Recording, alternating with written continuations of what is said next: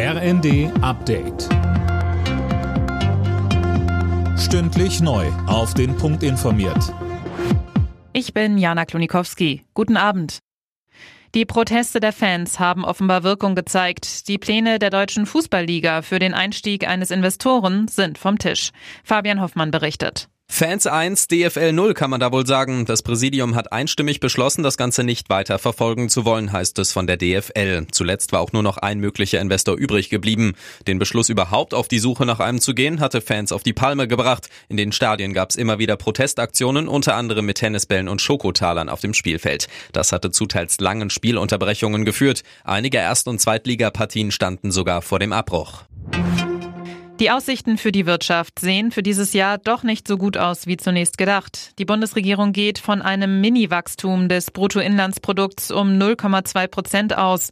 Letzten Oktober standen noch 1,3 Prozent im Raum.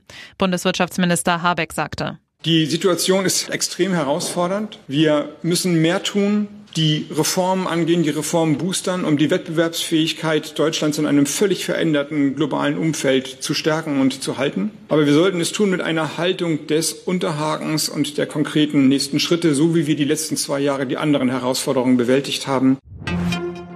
Das Cannabis-Gesetz der Bundesregierung hat eine weitere Hürde genommen. Der Gesundheitsausschuss des Bundestags hat den Weg freigemacht und einige Regelungen angepasst.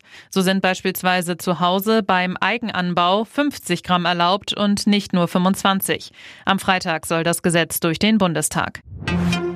Für Thomas Tuchel ist beim FC Bayern bald Schluss. Der Trainer des Rekordmeisters muss gehen, aber erst nach Saisonende. Der FC Bayern steckt aktuell in einer Krise wie lange nicht mehr. Zuletzt gingen drei Pflichtspiele in Folge verloren. Es droht die erste titellose Saison seit über zehn Jahren.